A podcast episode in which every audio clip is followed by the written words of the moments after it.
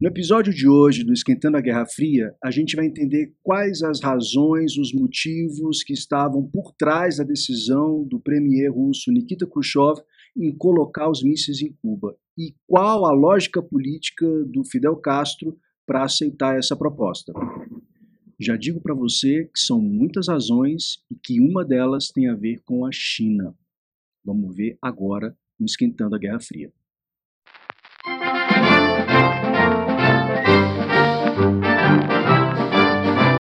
Olá, eu sou o professor Davi Nogueira, sou professor de História há mais de 20 anos, sou mestre em História Cultural pela Universidade de Campinas, Unicamp, e doutor em História Política pela Universidade de Brasília, UNB. Eu também fui pesquisador sobre Guerra Fria na Universidade de Princeton, nos Estados Unidos. Nesse podcast, a gente tenta aproximar o mundo acadêmico de você que está em casa e tem interesse pelo tema. Eu vou falar das mais novas tendências e interpretações da Guerra Fria, sem deixar de lado aqueles meandros e aquelas fofocas que fazem toda a diferença para quem gosta de história. Nesse episódio, a gente vai falar sobre as razões que levaram Khrushchev a oferecer os mísseis e que levaram Castro a aceitar os mísseis. Essa temporada está falando da crise dos mísseis de Cuba. Então vamos lá. Bom, em 1961, o Fidel Castro pediu para os soviéticos que dessem para Cuba mais mísseis do tipo SA-2. Isso ainda não são aqueles mísseis com capacidade de levar ogivas nucleares, mísseis de médio alcance. Os SA-2 eram mísseis antiaéreos. Eram mísseis, por exemplo, capazes de derrubar aqueles aviões U-2 que estavam aterrorizando os soviéticos, como a gente viu no episódio passado. O Castro pediu isso no fim de 1961, e os soviéticos não deram nenhuma resposta. Isso deixou Castro bastante chateado. O Khrushchev fez a egípcia e não respondeu ao Castro se ele ia ou não entregar mais mísseis SA-2. No começo de 1962, em março, vai estourar um escândalo com um cara chamado Aníbal Escalante. Ele era membro do Partido Cubano, ele era um dos grandes é, apoiadores de Castro, ele estava na administração de Cuba e ele foi acusado de corrupção, ele foi acusado de é, pegar os seus amigos e colocar nos melhores lugares. Acontece que o Aníbal Escalante era um grande defensor da União Soviética. Dentro do governo cubano, ele era visto como um cara bem pró-soviético. E quando Castro resolve tirar o Aníbal Escalante, depois até tirar ele de Cuba, tirar do governo, depois mandar para fora de Cuba, os soviéticos acendem uma luzinha amarela. Será que o Castro está tirando o Aníbal Escalante porque ele é pró-soviético? Para piorar, como Castro não recebeu notícias sobre os mísseis, ele pediu uma cooperação econômica com os chineses. Vamos lembrar que os chineses fizeram a sua revolução em 1949. Então, eles também eram outro polo de poder socialista. É claro que eles não eram ainda uma superpotência como eram os soviéticos, mas já eram um país que estavam ali, de alguma forma, incomodando a União Soviética nesse campo socialista e de quem vai ter a liderança no campo socialista. Então, tudo isso junto, o fato do Castro ter pedido apoio aos chineses, apoio econômico, o fato do Castro ter tirado Aníbal Escalante do governo cubano, isso tudo acendeu uma luz amarela para os soviéticos. Será que Cuba está indo para o lado dos chineses? Essa interpretação de que a China foi uma das razões que levaram o Khrushchev a colocar os mísseis em 62 é dada por dois historiadores, o Timothy Naftali e o Alexander Frusenko. O Naftali é canadense e o Frusenko é russo. Eles escreveram um livro chamado The Hell, One Hell of a Gamble. É, eu vou colocar aqui o título nas legendas porque eu não estou com um livro físico aqui para mostrar para vocês. Esse livro é interessante porque ele traz muito dos arquivos russos que foram abertos depois de 91. Então, essa interpretação é uma interpretação mais recente sobre as razões que levaram o Khrushchev a colocar os mísseis. Mas não era só essa razão. Havia outras. Que outras? A primeira é a questão do primeiro ataque. O que é a questão do primeiro ataque? Os americanos tinham mísseis na Turquia, tinham mísseis na Itália, mas principalmente na Turquia era um problema para os soviéticos. Porque em caso de ataque, os mísseis americanos podiam atingir muito mais rapidamente o solo soviético do que mísseis soviéticos. Os soviéticos tinham poucos mísseis capazes de chegar aos Estados Unidos e, para falar a verdade, eles nem tinham muita certeza da precisão desses mísseis. Ou seja, Podia ser até que os soviéticos não conseguissem atacar território americano em 1962, só atacar os aliados.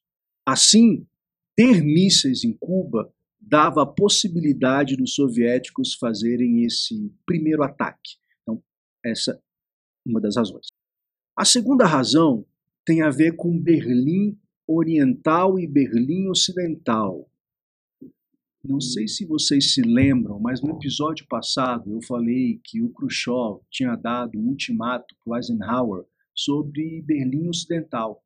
Os soviéticos não queriam que Berlim Ocidental ficasse na mão dos americanos, eles achavam que aquilo era um perigo constante, uma ameaça constante à Alemanha Oriental.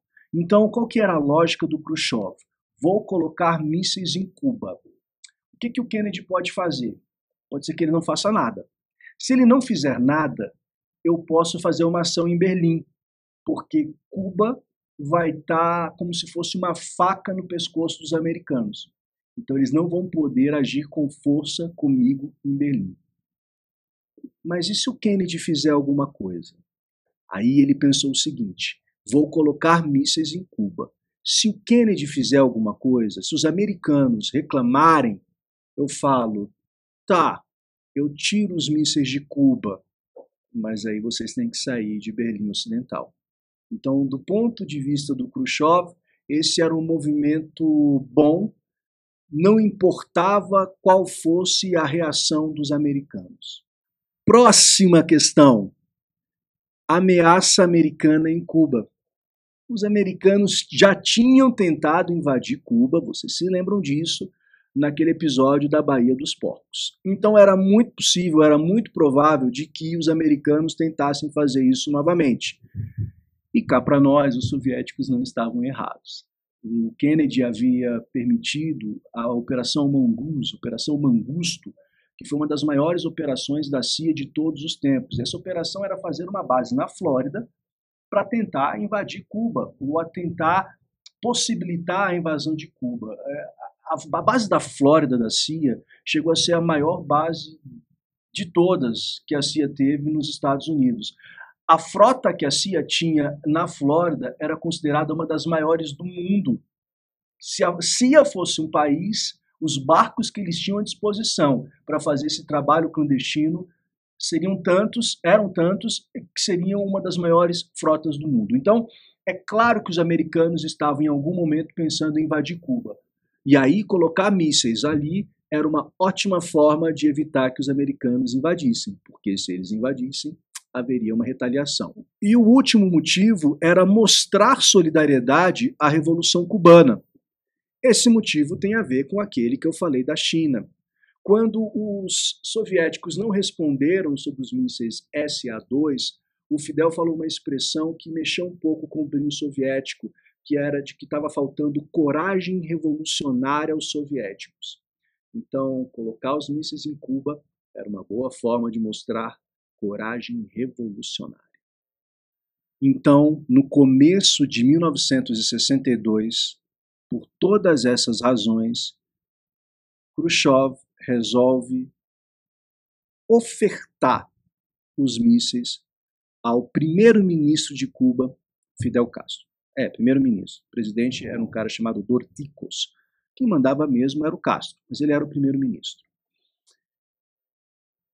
Primeira coisa que o Khrushchev faz é mandar uma equipe que eh, ela, ela era nomeada como uma equipe de apoio técnico para a agricultura mas nessa equipe havia o chefe de mísseis, o general responsável por todos os mísseis soviéticos, e essa pessoa é o primeiro que no começo ali em, em abril mais ou menos de 62 visita a União Soviética e faz a oferta para Fidel e Raul.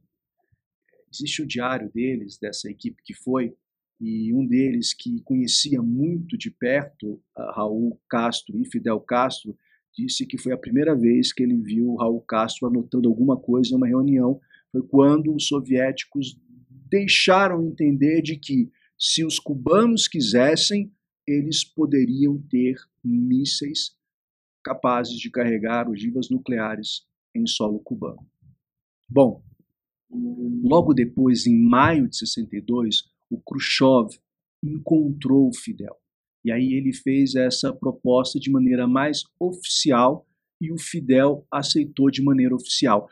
Vocês sabem que havia uma dúvida entre os soviéticos se os cubanos iriam ou não aceitar a proposta.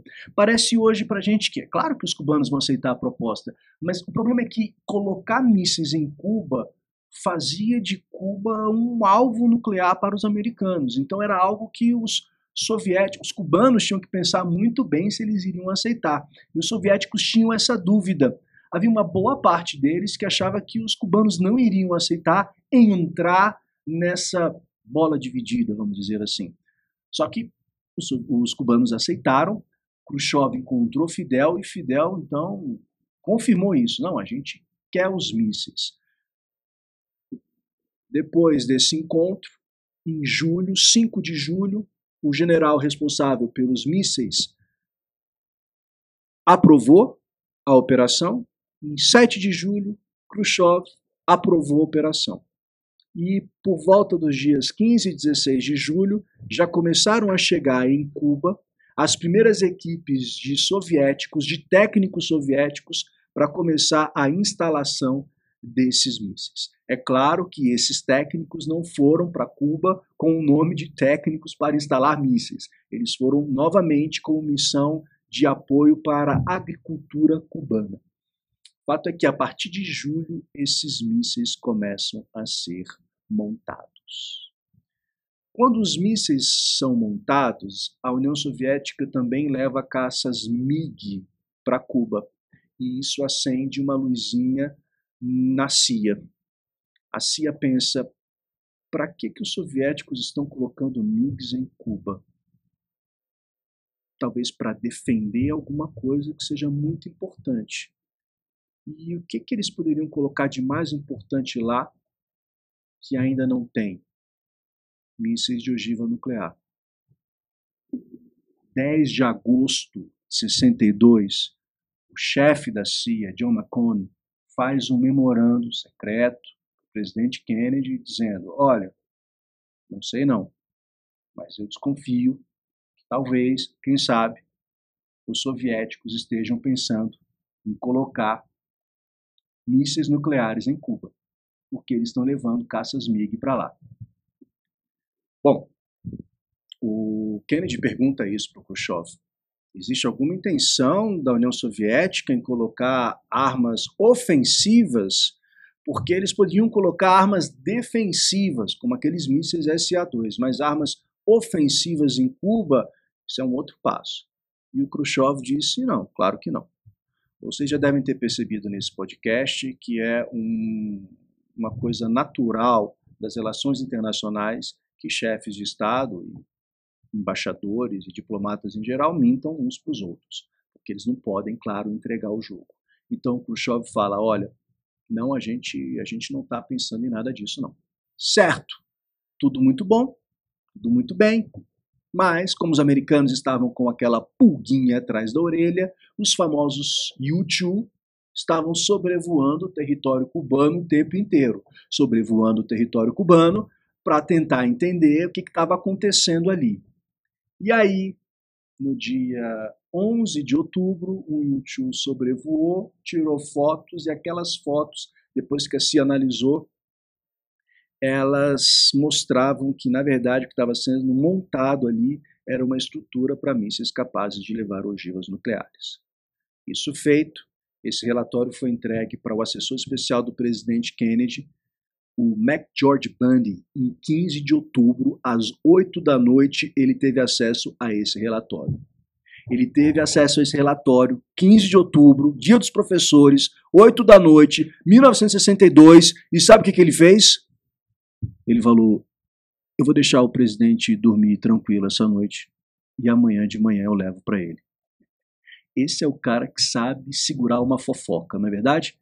Uma notícia dessas e ele vai esperar o presidente ter uma boa noite de sono. E assim foi.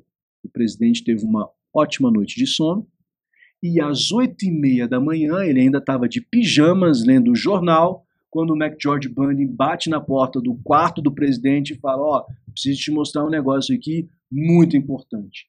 E aí, nesse dia, 16 de outubro, às 8 e meia da manhã, o presidente Kennedy toma ciência de que os soviéticos estão montando, sim, mísseis capazes de levarem ogivas nucleares em território cubano. E agora? O que, que o Kennedy vai fazer? Isso a gente vai ver no próximo episódio de Esquentando a Guerra Fria. Até lá.